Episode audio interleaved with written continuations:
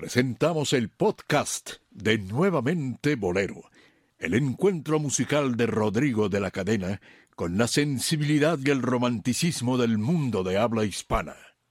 Nuevamente Bolero presenta.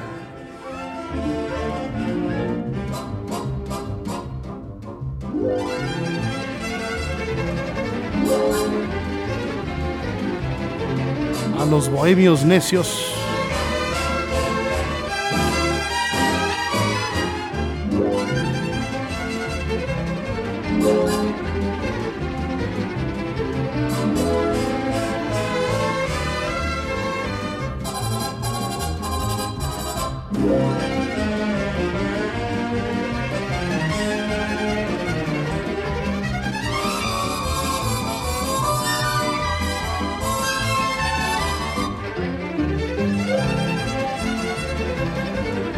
Bohemios del mundo, bohemios necios, una nueva historia, un capítulo distinto se va a abrir a nuestros oídos. Un espectáculo radiofónico cargado de emociones, repleto de verdades. Esa verdad que solo los bohemios nos pueden revelar.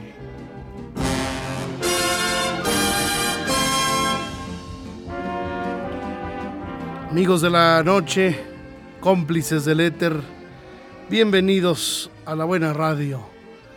Dionisio Sánchez Alvarado, how are you? Muy bien, Rodrigo, gracias por eh, permitirme nuevamente estar, como, como decían algunos clásicos, permitirme estar aquí en este programa, en esta emisión, que cada día me sorprende más y sobre todo hace tiempo comentaba yo, eh, hay niveles de entrevistas y de entrevistados.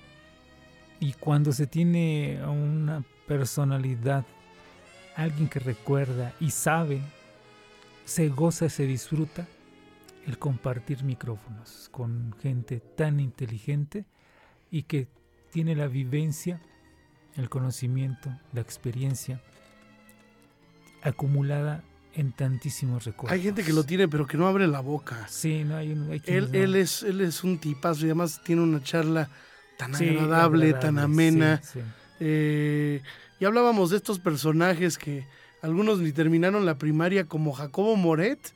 Él mismo decía que no llegó ni a tercero de primaria, pero cómo se documentó, ¿no? Así como Paco Malgesto, cómo tenían este interés por, por devorar libros, por conocer de viva voz las historias de quienes saben. Y así estamos nosotros, devorando el conocimiento, el recuerdo y sobre todo la experiencia de un gran amigo que hoy eh, se suma una vez más a nuestro proyecto radiofónico y nos da muchísimo gusto recibirlo.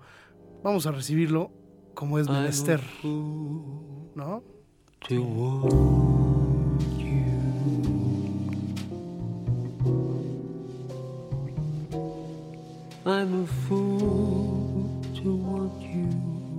Bueno, puse una versión de Chet Baker en donde hacen la, la, la introducción, pero vamos a ponerle esta, esta, esta, en, esta en español para variarle un poquito.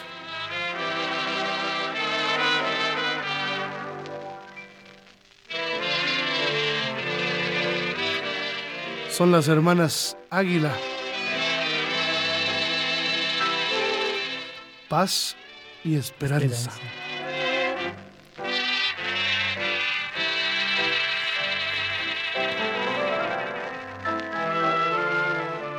Él es pionero de la televisión nocturna en vivo, con el programa Buenos Días, en compañía de Luis Carbajo, que se transmitió en los canales 11 y 13.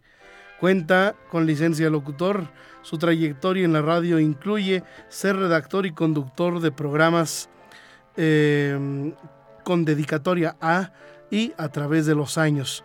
Este último en compañía de Lupita Olais, manteniéndose al aire durante 12 años. Ambos programas se transmitieron por la señal de Radio 13. Autor del libro Soy un escándalo, dicen, que narra la biografía de Marco Antonio Muñiz En su carrera ha ocupado la jefatura de prensa y relaciones públicas de la Secretaría de Seguridad Pública del Distrito Federal durante la administración de Arturo Durazo Moreno y posteriormente asesor de prensa y relaciones públicas del general Enrique Salgado Cordero cuando fungió como secretario de Seguridad Pública.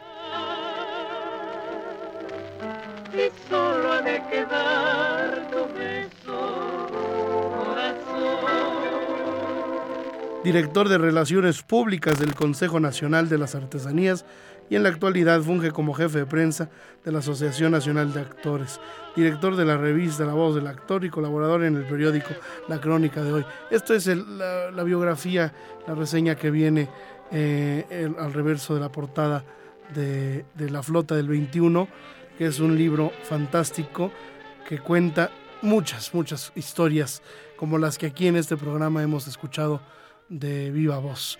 Bienvenido una vez más, querido Memo. Gracias, Rodrigo. Encantado de, estar contigo, con Dionisio y de recrearnos con aquellas épocas que dicen que siempre el pasado ha sido mejor. Y bueno, pues yo no quiero negarlo.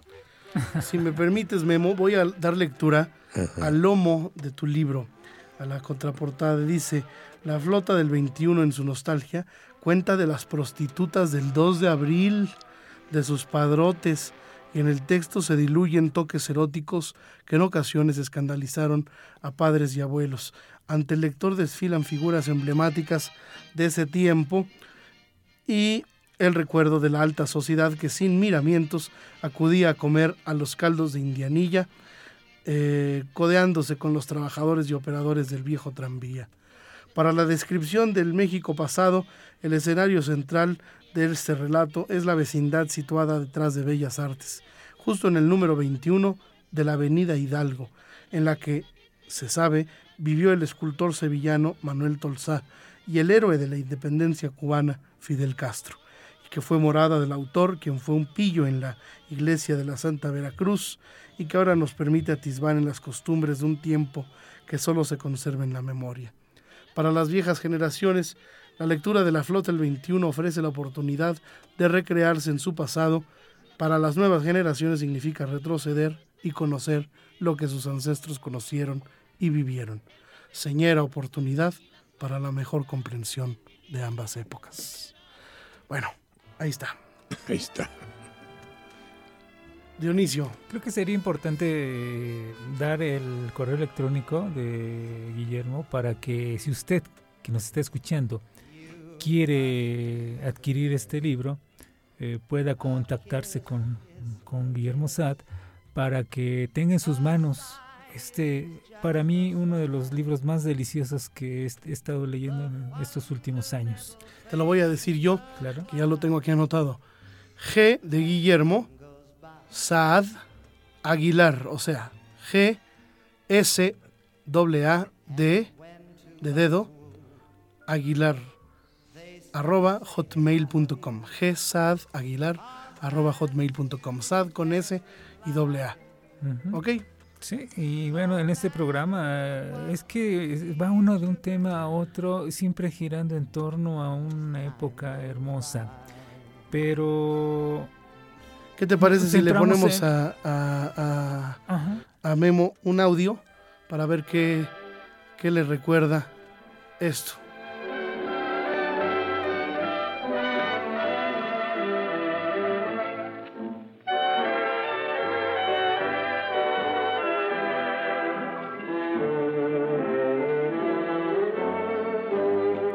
Nuevamente bolero.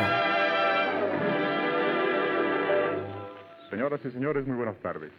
Tenemos mucho gusto en presentar a ustedes un programa alegre, movido, con la magnífica orquesta que conduce Alberto Domínguez, con Miguel Ángel Torres, con Beatriz Eugenia y con Armando Domínguez al Novacor, el popular Chamaco Domínguez.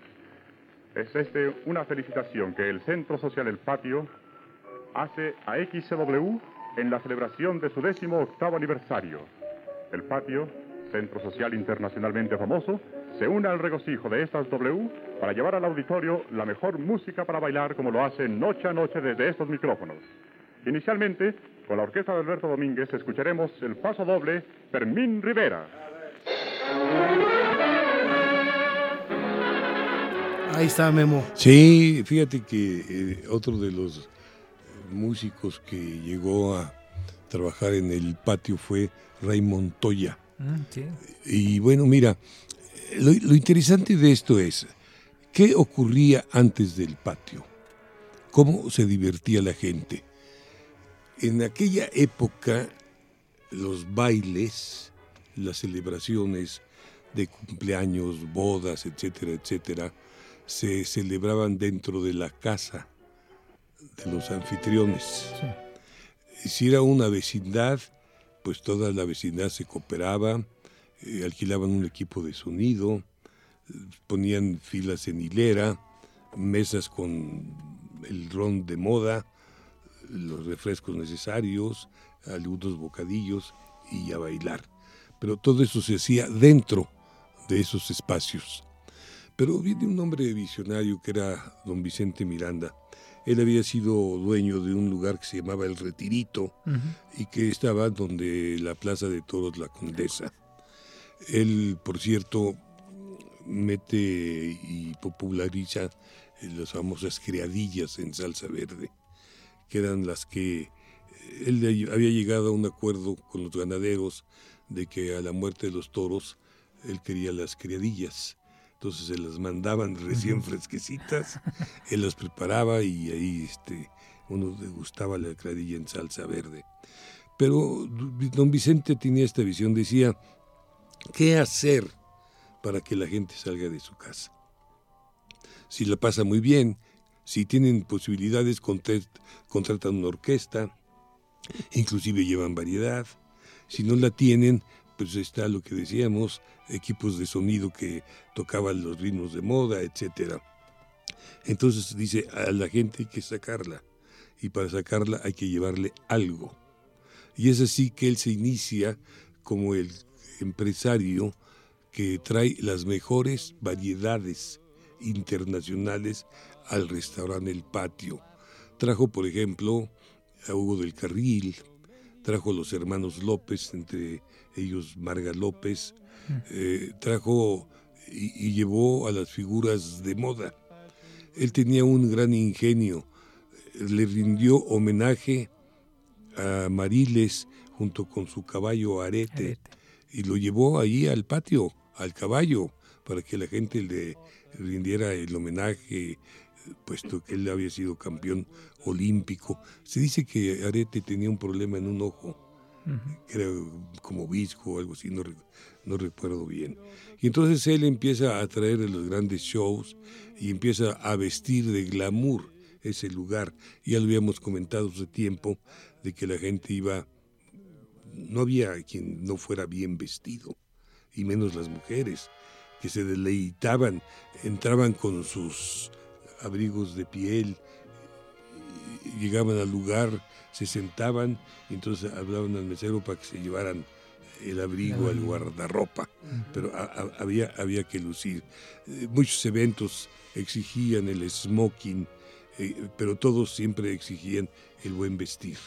Se comía bien, se bailaba rico y después la trasnochada era interesante, porque muchos de ellos, una vez que terminaba el patio por ahí de las 3, 4 de la mañana, se iban al Guayquiquí, que, quedaba frente, que, quedaba frente al periódico Excelsior.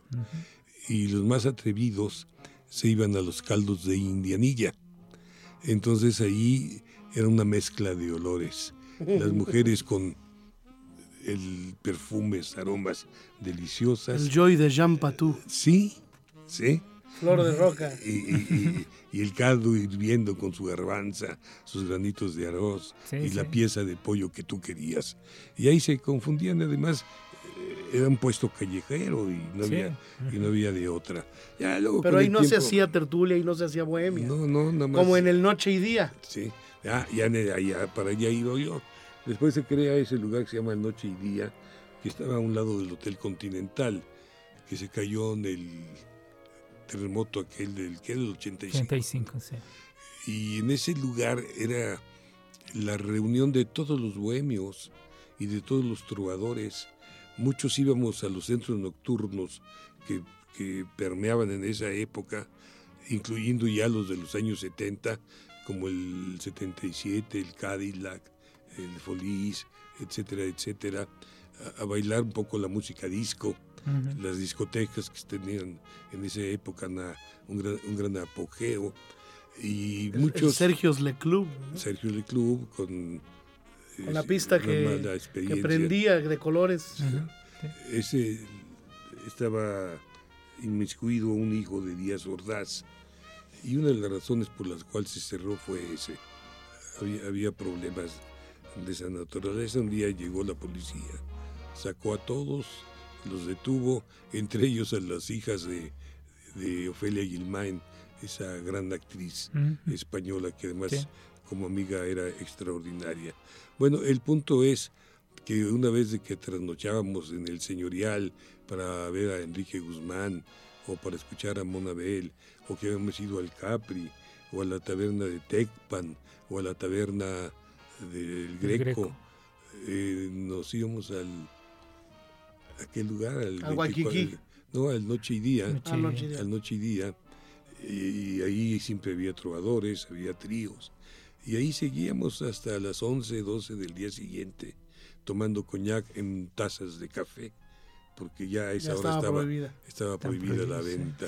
Pero tú llegabas y te encontrabas lo mismo a López Tarso, que a Enrique Guzmán, que, que a fulana de tal, que a Venga. Era un centro de reunión padrísimo, porque llegabas a encontrarte como con una gran cantidad de amigos, como luego ocurrió en el Rincón Gaucho de Rubinsky, que también eh, en su época Rubinsky, ah, por allá por el sur, eh, logró aglutinar, además de el público común, la presencia y existencia de gentes como Silvia Pinal, eh, políticos, periodistas, y, era un, un, deleite porque también te quedabas allí hasta el último momento.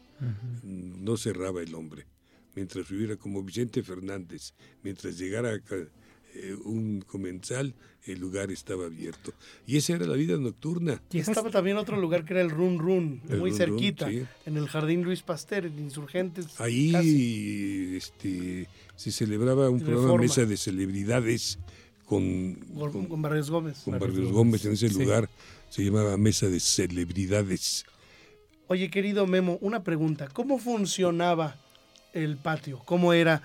Eh, por ejemplo, llegabas, platícame desde que llegabas hasta que terminaba. Bueno, llegaba pues el personal y entonces eh, empezaba por levantar las mesas, ir acomodando las reservaciones, tener listo el guardarropa, checar que la cocina estuviera en orden. Eran mesas largas, ¿no? Y eran mesas, eh, se podían alargar o eran para cuatro personas. Ah, ok. Y entonces este, ya por ahí de las 10 de la noche empezaba a llegar la gente. Un día un actor, Edgar G. Robinson, que había oído del patio y estando en México, dijo, pues voy a conocerlo. Entonces llegó a las 8 de la noche y estaban en eso, levantando mesas, acomodando.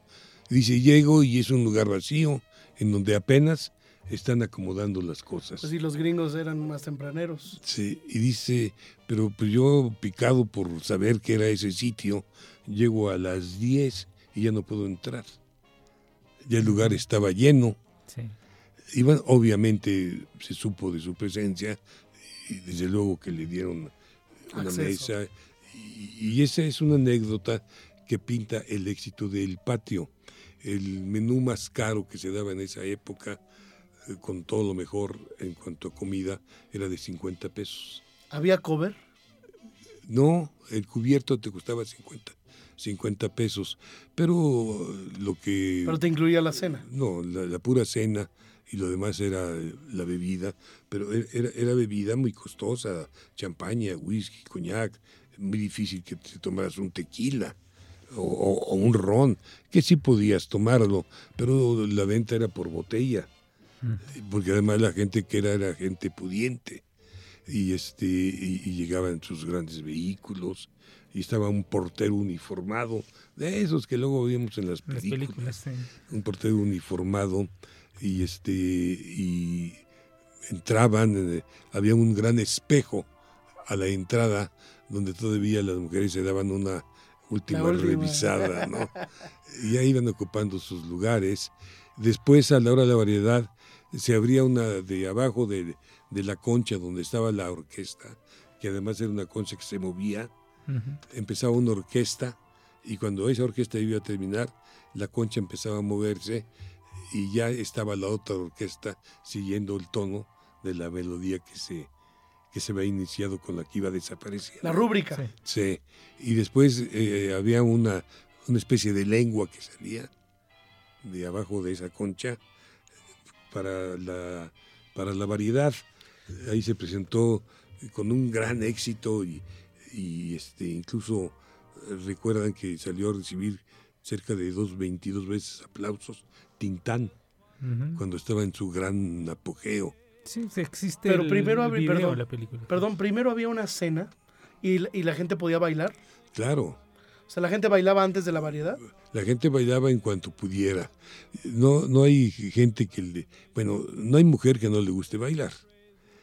Y este, y en penas empezaban a tocar los temas que podían bailar, los, bailaban. Pero había una orquesta de base. Había uno, hasta dos, te digo que había una que se removía. Y, bueno, pues estaba la del Chamaco Domingos, la de Ray Montoya. ¿De qué hora a qué hora se bailaba? pues mira, calcula que se abría el lugar a las 10, en lo que se colocaban, se sentaban, pues empezaba la música de fondo. ¿Qué te gusta? A las 11. Con la que la gente bailaba. Y entonces la gente empezaba a bailar y, además este bailaba la conga, bailaba el swing, bailaba aquellas melodías pegaditas, pegaditas, en donde le hablabas al oído a tu pareja, eh, música de Glenn Mille, de Tommy Dorsey, música de Luis Arcaraz, de Chamaco Domínguez, eh, muy melódica, muy bonita. Y lo más que se podía alocar era cuando bailaban la conga o cuando bailaban este, pues, un paso doble, porque casi la música tropical ¿Un danzón? un danzón, pero la música tropical que nosotros conocemos muy poco se tocaba, porque eso era como música para el pueblo y los que iban allí eran todo menos pueblo. Y claro, fíjate, fue una anécdota, el rey Caro de Rumanía fue con eh, la princesa, ah, ahorita, ahorita lo recuerdo, el caso es que se perdió un anillo de ella y él lo estuvieron buscando, entonces él ofreció 10 mil pesos al que lo encontrara y lo encontró un mesero. Y esa es una de las muchas anécdotas que se dieron en el patio. Lo encontró, lo regresó y le dieron su buena lana. Desde entonces dice, ya no hay gente. Oye, ahí, estuvo mucho tiempo en el, en el patio el trío Los Calavera, que como tú sabes fue el trío de base de Jorge Negrete en sus presentaciones personales y en las películas. Claro. Eh, con, con, Bermejo, ¿no? Bermejo, sí. Y este, oye, pero entonces terminaba ya la orquesta y de repente decían, ahora sí va, va el espectáculo. Va, sí.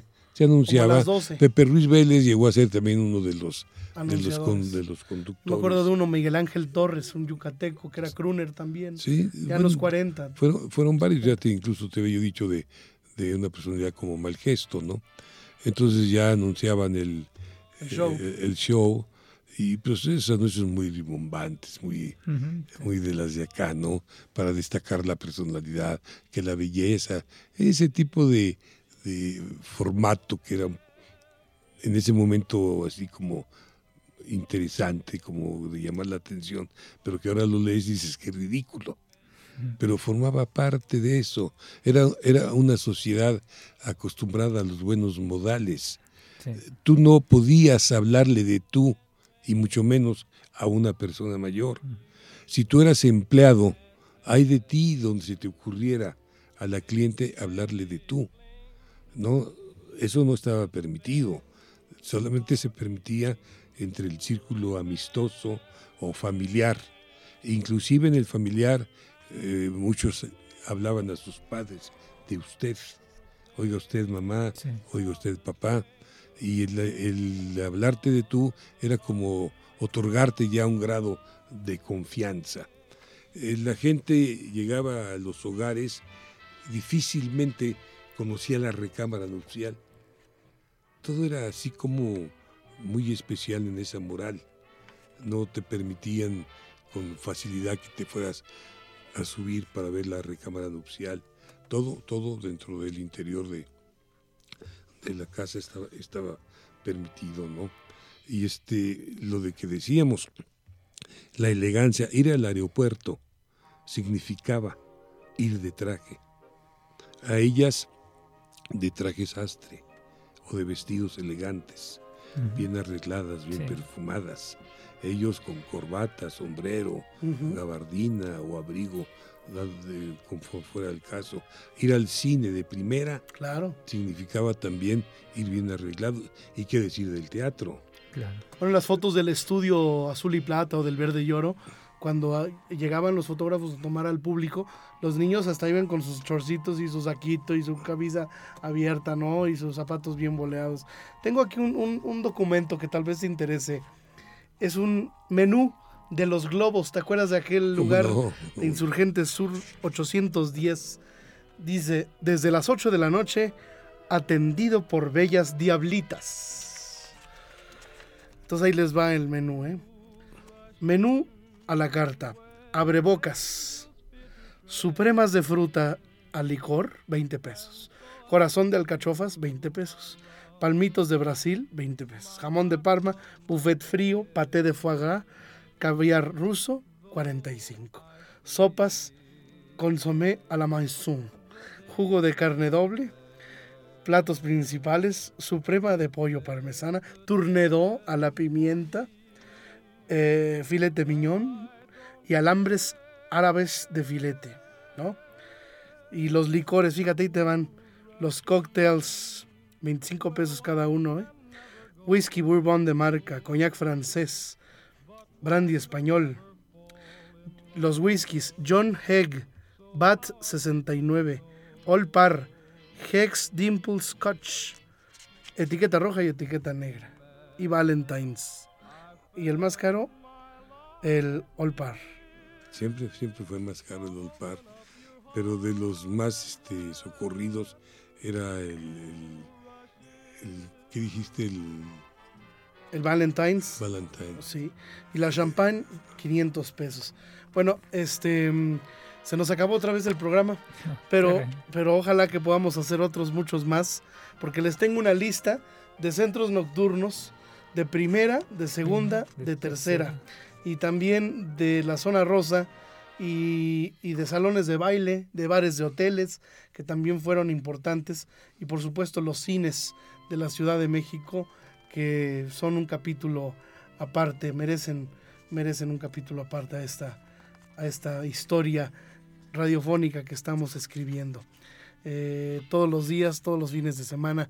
Y gracias a Guillermo Sad por, por su maravillosa eh, historia. Dionisio, esto, estás muy callado, a ver. Eh, bueno, es que realmente es más importante escuchar de viva voz todos estos recuerdos, porque podemos ir haciéndole preguntas, pero lo que falta es tiempo para que Él nos responda tantas y tantas cosas que inclusive, repito, vienen retratadas, vienen escritas en su libro La Flota del 21, que es cada, cada página nos lleva a muchos recuerdos. Y muchos de esos recuerdos eh, las vemos retratadas, se ve que, que Guillermo disfrutaba también del cine, porque hay muchos de estos recuerdos que él tiene que los vemos retratados en el cine, o sea que no es mentira lo que él está diciendo. Están escenas que él vivió cotidianamente están retratadas por los cineastas en el cine mexicano. Están ahí. Una muestra más de que todo esto ha sido verdad de la gente que lo vivió, lo cuenta y así como lo cuentan, así existió. Porque podríamos hablar que de las lavadoras, que del vendedor ambulante, de esa elegancia que él cuenta, la vemos en una familia de tantas con David Silva llegando a vender una refrigeradora. Así es. Entonces, son recuerdos auténticos que nos hace llegar Guillermo Sade en la flota del 21. El hombre que te vendía hielo. sí. Hasta tu casa lo llevaba hielo. Porque el refrigerador no existía, había neveras. No. En fin, hay mucho que decir. Muchos recuerdos. Qué rico. Señoras y señores, así una emisión más de los bohemios necios. ¿Tú eres bohemio, querido Memo? Por supuesto. Hasta la pregunta ofende, ¿verdad? Por supuesto. Nosotros aquí además somos necios. bueno, gracias señoras y señores por su compañía, por el inmejorable obsequio de su presencia, el privilegio de su atención y el compromiso de continuar la próxima semana, si el Señor de arriba lo permite, o yo no he recibido cristiana sepultura. Gracias, Dionisio. Gracias, Rodrigo.